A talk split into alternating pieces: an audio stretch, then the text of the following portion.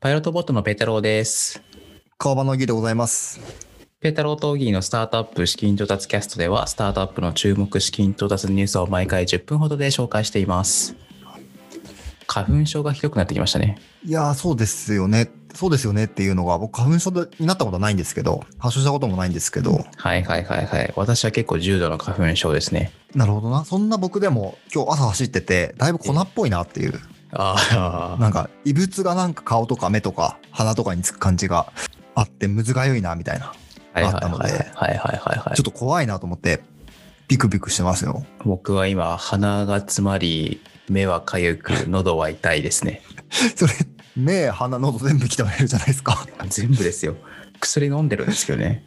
え、マスクとかもうしてても意味ないんですか軽くはなりますけど、防げはしないですね。あ抜本的にはじゃあ意味がないってことなんですね。そうですね。ちなみにあれですよ、あの、都市伝説があって、ヤクルトを飲むと花粉症が治まるっていう、ありますね。そういうの聞いたことありますよ。はい、科学的根拠はまだないそうなんですけど、でもとりあえず僕ヤクルト飲んでます。もうそのレベルってことですよね。そのレベ ル。花粉、花粉症、うちの家族もみんな花粉症ではないんですよ。おおで、でもなんかコップ理論あるじゃないですか。コッププ理論みたいな感じで、溢れたらもうずっと花粉症になっちゃうっていう。はいはいはいはい。ちょっと遺伝とかあるのかなとか、そういうの気になっちゃいますね。どうなんだろうね。実は。えーそんな中ね、まあ、こんな話だけじゃなんなので、なんか、オギーが、なんか花粉症でテクノロジーの話ないかなと思ったら、 そうなんですよ。調べましたよ。はい。何、何調べて出てきた超高そせ高詳細。AI 花粉予想、提供開始っていう。ええあのですね、一言言わせていただきたいんですけど、予想してもしょうがないですよ。ちなみに、花粉が非常に多い、多い、少ない、非常に少ないのっていう情報しかこれまでなかったと。そこに対して、2キロ四方エリアごとに、1時間ごとにかなり精度が高い花粉予測っていうのをお届けするみたいですね。だからそれが分かったところでさ、こっちの行動が変わるかっつう話ですよ。そうですよね。雨じゃないんだから、みたいなね。この2時間は花粉だから家閉じこもってようとかならないでしょ。確かに。しかも、予想して何をするのかっていうのがポイントですもんね。いやそうなんですよ。このね、ヘルスケア系っていうのは予想だけしてもしょうがないんですよ。アクションでつなげないと。いや、すごいわかります。なんか、あれですよね。そういうのありますよね。予想だけしして、まあ予想できるのはすごいかもしれないけれど、あの、結果どうなるのっていう。い次なんですよ、次。その次。や、でも意外とないもんなんですね。結構、これあれですよね。困ってる人たくさんいますよね。いや、もう社会問題じゃないですか。いや、そうですよえね。でも思うんですけどそのコロナのウイルスウイルスじゃないやワクチンが1年ちょっとでできたわけじゃないですかはい。なぜ花粉症はできないのかなるほどね。これはあれでもすよしきっとかして、はい。きいっと花粉症の薬作ってる会社の陰謀ですよ。や儲かってる人いるかもしれないですよね。花粉症のなね。そそう花粉症治ったら儲かんなくなっちゃうかういうもう陰謀すらね、感じさせる、こ のら。難解さですよね。本当ですよ。いやでもこの間、そちょっと先週ですよね。あの、ハゲの、はいはいはい。ハゲのなんかあのね、テクノロジーあったじゃないですはか。いはいニュはースといいうはい。か。あの髪が生え生え変わるってやつね。そうですよね。あれができるんだったら花粉もなんとかできそうですよね。 理論上はなんかあの、おかしいと思うんですけど。だから言いたいことはわかるよ。はい。はい。というわけであのはい。毎年花粉の季節になると VC の方々があの花粉やってる花粉対策する会社があったら投資しますって言い始めるんですけど一向に出てこないですね難しいのかな、やっぱり。まあでも日本にしかないって言いますからねじゃあちょっとマーケット自体、でも日本でもマーケット大きいですよね。花粉症困ってる人いますから。だから海外から入ってこないってのはありますよねなるほどな。だから日本で研究開発していただかないと まあとりあえずあの誰かどうどなたがやってくれるのかわからないんですけどよろしくお願いします期待しております。めっちゃ応援しますよね。はい日本を救うテクノロジーをよろしくお願いしますはいじゃあ本番の方行きましょうかねはい、お願いします。ポッドキャストでは、スタートアップのスキントのニュース、先週あったものをバババーっと紹介していって、その中から気になるものをさらにピックアップして紹介したいと思います。はい。じゃあ、今週は分は2件なので、まあちょっとそれ以外、パパパーっと紹介したいと思います。はい。これは先週も紹介したんですけど、えー M&A のニュースですね。パーソナライズサプリメントの藤見さんが、えーポーラオルビスに32億で買収されました。はい。ノート共有アプリクリア。これも M&A ですね。国用に買収されております。はい。イラストコミッションサービス、スケブ。でこちらはですね、短文で手軽にイラストを有償でリクエストできるサービスっていうところで、えっと、M&A されております。えで、ここからは資金調達のニュース、パーソナライズセルフケアの Day2、えっと、これはですね、入浴剤かな面白いですね入浴剤の D2C が3000万円調達しています。まあでも、ちょっと僕、個人的には入浴剤がそんなになんか資金調達とかして、売るようなものなのかちょっとよくわからないんですけ ど、パーソナライズ要素とかあるのかな、ちょっとパッとわかんないんで話を聞いてみたいとかですね。はい。はい、次、障害者手帳アプリ、未来色 ID うんが、えー2億8000万円の調達。いいですね。次、雑談通話マッチング、イエイかな、これ。あ YAY 名前面白いですなんね。です世代や趣味、思考が同じ人たちがアルゴリズムでマッチングされて、コミュニティの中でリアルタイムのグループ通話を楽しめると。はい。はい、こちら5.5億円の調達でございます。これも大きいですね。次、農家向け営農支援、リッスンフィールド。じゃあ、久保田から聞いたとしてますね。次、エナジートランジション C0。これはアメリカの会社ですね。えっと、メタンから水素と炭素を取り出すと。すごいですね。 メタンって、まあ、あの牛とかがね、たくさん出す。あのああ、地メ球温タン暖ガ化スにか。そこそこそこそこそこ。地球温暖化の一番要因と言われてるやつですよね。それを エコなものに分解するってすごいですね。確かに確かに。次はコネクティッドカーかな。ステーションデジタルメディア。これもアメリカの会社かな。はい。はい、通信系の会社ですね。続いて M&A、えっと、ソーエクスペリエンス株式会社がですね、もうこれは、えっと、送られた方が好きな体験を選べるカタログ形式のギフトらしいんですけど、えっと、ギフティさんに買収されております。はい、次、資金調達ですね。えっと、RI RFID1 特定のルーカスマッピング。次、住宅ローンマッチングのモゲチェックが6億3000万円の調達。おお、大きいですね。データ分析でユーザーと銀行の最適なマッチングを向上させた、えー住宅ローンアプリだそうです。テラドローン株式会社産業向けのドローンですね。またドローン来ましたね。そうですね。15億円の調達。本当ドローンは多いですね。多いですね。次、オンライン個別指導、ココチャかな、これ。まあ生徒とコーチングをマッチングしたオンライン個別指導サービスかな。次、動画制作教育、YourSchool。まあ、これ動画制作の会社で1億円ですね。この日はね、多かったんですよ。2月の15日の話かな。ええ多いですね。はい。ちょっとサクサクっといきますね。RFID1 特定タッチエリア。次、農機具流通サイト、農機ナビ。なるほど。音声通話サービス、シシス、サイシはいス、ちょっとごめんなさいちょっと呼び方が分かんないんですけど、2億3000万円の調達、ありがとうございます。新たな金融体験の創出、ナッチ、長距離無人航空機、テララボ、これもドローンだね、衛星データ解析、スペースシフト、5億円の調達、次、えー地方移住支援、フラットかな。地方移住の話はもう本当出てくるよね、いろんなところでね。出てきますね。やっぱり注目されてるんですかね。次、出血管理支援、タイムタクト、エンジニア間仕事紹介、たどる、エええンエンジニア同士で仕事を紹介するってあるのかな。えーあるんですね。次、新規創薬合成技術、アークメディスンだ。次、エレベーター広告、東京エレビ GO。エレあベこれ見ましたよ。はい。あ、見たことある。なんかエレベーターホールの広告って言って、なんかいつもベンチャーっぽくないなと思ってるんですけど、はい。どういうやつもう面白かったですよあのエレベーターホールにもありますしエレベーター乗ったらプロジェクターがあってはいはいでプロジェクターでそのエレベーターのドアのところにはい。はいはいはい。投影してるのでエレベーターの時って結構暇じゃないですか、はいはいはいあのなのでスマート HR さんとかそういうの見見れたのが面白かったですねえー次。情報漏洩リスク極小化、データアーマーゲート DB、デジタルセキュリティの会社かな。はい、次。AI 議事録作成、AI 議事録。増えましたねまあ、オルツ、まあ、オルツさん確か先週も調達してると思うんで、もう同じラウンドだと思うんですけど。次、業務自動化 AI、AI スキャンラボ。次、プリペイドカード型福利厚生、ミーブ。これがね、ちょっとね、気になるんですけど、何を言ってるのか難しくてわからないっていう。なるほど注目ですねプリペイド型の福利厚生サービス。難しいなんだすごそうですね。 10万円なら10万円チャージして大きいに渡しとくとか、そういう感じかな。それめちゃくちゃ便利ですね。そのカードがあれば、福利厚生使えるみたいな。かな。いや、わかんない。ちょっと自信がないです。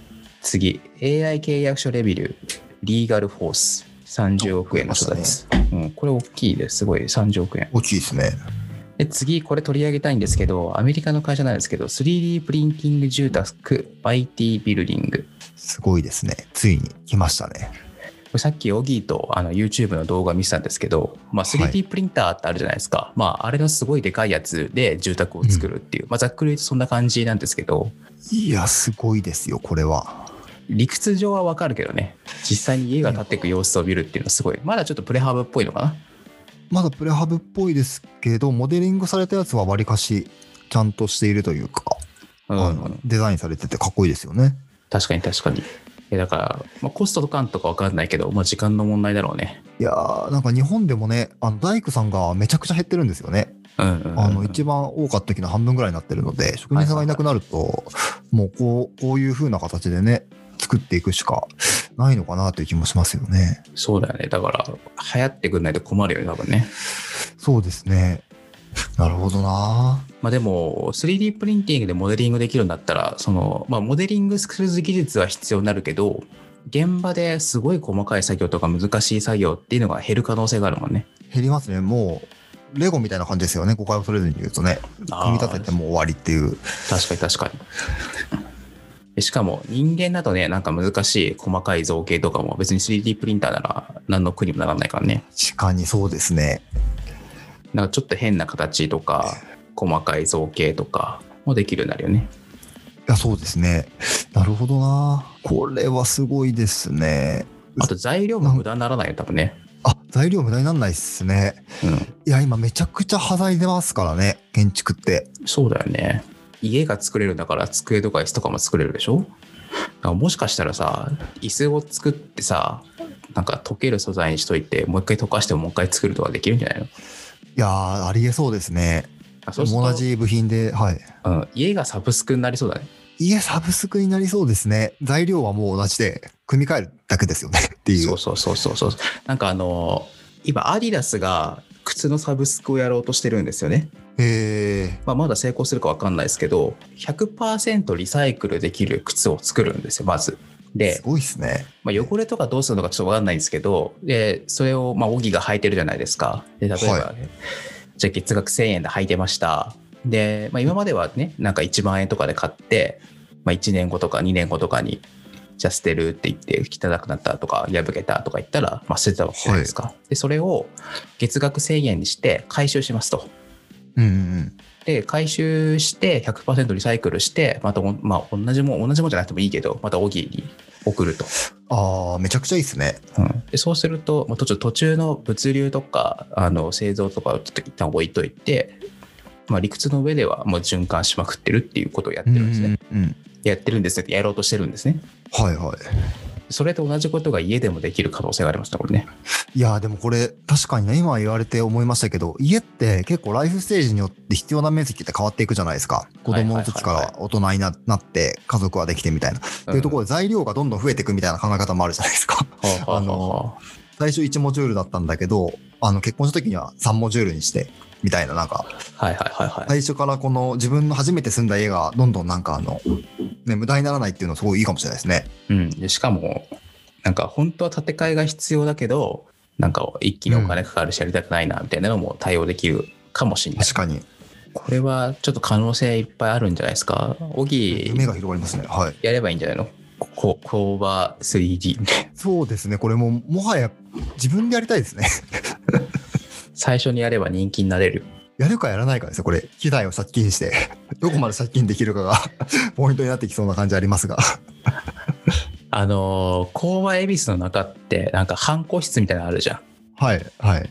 なんか中がプレハブのなんか上を削りましたなんか上をちょっと入れましたみたいな、増やせるじゃん増やしたり減らしたりできるじゃん 3D プリンターで、ちょっとやってみてこれですね。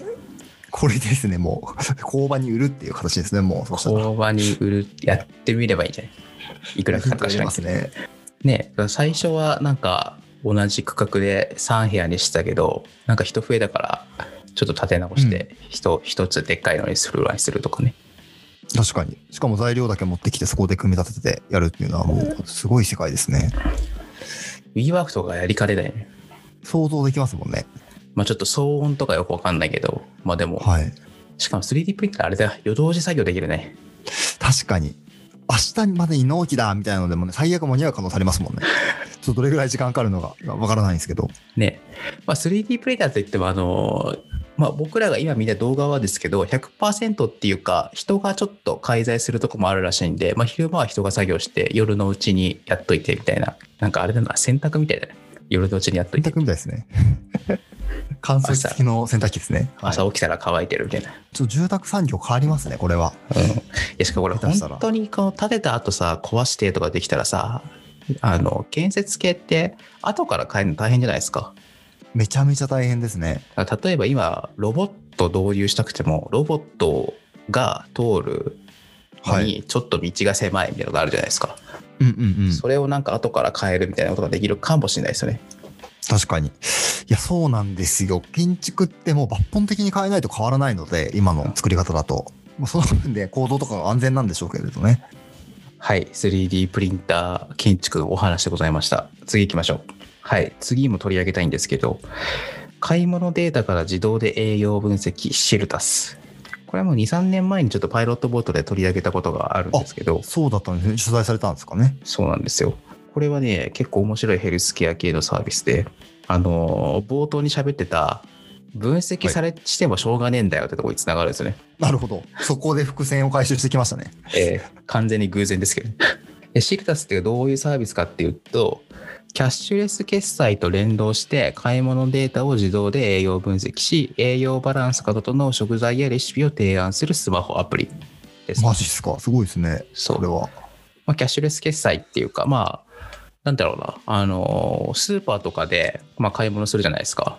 でそうすると、例えば、じゃがいも買いましたって言ったら、キャッシュレス決済、スイカにじゃがいも買ったっていうレコードってできるじゃないですか、理屈の上では。んまあ、スイカにっていうか、スイカで払って、シールダスが収集じゃがいもで収集するっていうのははい。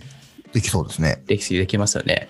で、ちょっとごあのちょっとデフォルメするんですけど、あのじゃがいもと人参と玉ねぎとカレー粉買ってたら、それを全部かカレーにして食ったと仮定するんですよ。なるほどな。でそうすると、僕が取った栄養素ってわかるじゃないですか。はい。でそうすると、あなんかこいつキャベツキャベツっていうかまあビタミン A が足りないなとかってわかるっていうなるほどね。仕組みですね、ざっくり言うと。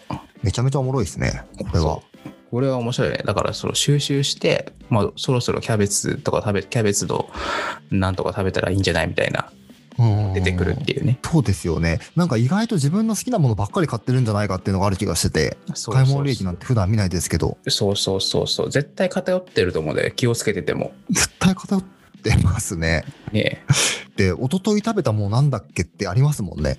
しかもさ一人暮らしとかだったらさ余計だと思うんだよねピーマン嫌いなのにピーマン食べないじゃん絶対食べないですね。絶対食べないじゃんまだねその家族がいてそのバランス考えるとかならまだしもさいや、めっちゃわかりますね。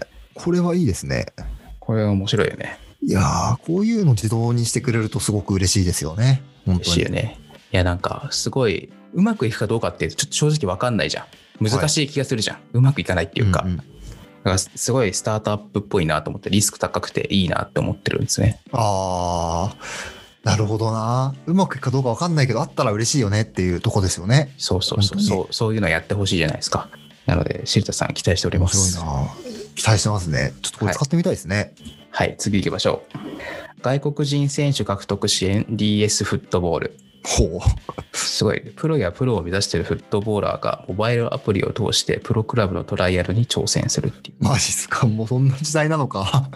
そうえでもあの実際こういう話あってあのコロナだったじゃないですか、2020年ええでインターハイとかやってないんですよねでそうすると本来プロになるはずだった高校生とか大学生とかをそのスカウトの人が見れないんですよ、でどうしたかっていうなるほとそのええ有力校の選手はそのなんか動画とかに撮ってその J リーグに送ってこんな選手いますよみたいなのを、まあ、売り込みっていうとあれだけどやってたりしたんですよね。多分それをシステム化したんじゃないですかね、そういうのを。面白い。そういうことか。うんでしかもこれに入力してくれればね、多分なんか50メートル走何秒とか、なんかはいき筋トレ何かが何キログラムとか分かるんじゃないですか。なるほどな。確かに確かに。面白いですね。面白いですね。うん、しかもアシックスが投資してるからね。うんなお、なお面白いですね。な面白い。 はい、次行きましょう。アドネットワーク、スカイフラッグ。次、焦点の無人化技術、スタンダードコグニション。これアメリカの会社ですね。ソフトバンクビジョンハンドがですね、あのリード取って158億投資してます。おお、めちゃめちゃ大きいですね。ね、まあ、多分ざっくりアマゴアマゾン GO みたいなやつだと思うんですけどいやなんかちょっと落ち着いてきた頃にいい会社が出てきてそこにソフトバンクビジョンファンドがドカッと入れるっていう手法は相変わらずですねすごいですね。大きいですね。ぐ額が違いますね。いやー楽しみ僕もねあんま経験したことないんでちょっとやってみたいですね新しい領域へ。はい。はいはいというわけであの結構紹介してきました今週は、まあ、1回でやったってのもありますけどちょっと長かったですね多かったですね多かったですね。うん。はい。このポッドキャストは Spotify、SoundCloud、Apple のポッドキャストアプリで配信しています。ぜひフォローの方お願いいたします。お願いします。はい。それではペータロー・トーキーのスタートアップ資金調達キャストでした。さようなら。さよなら。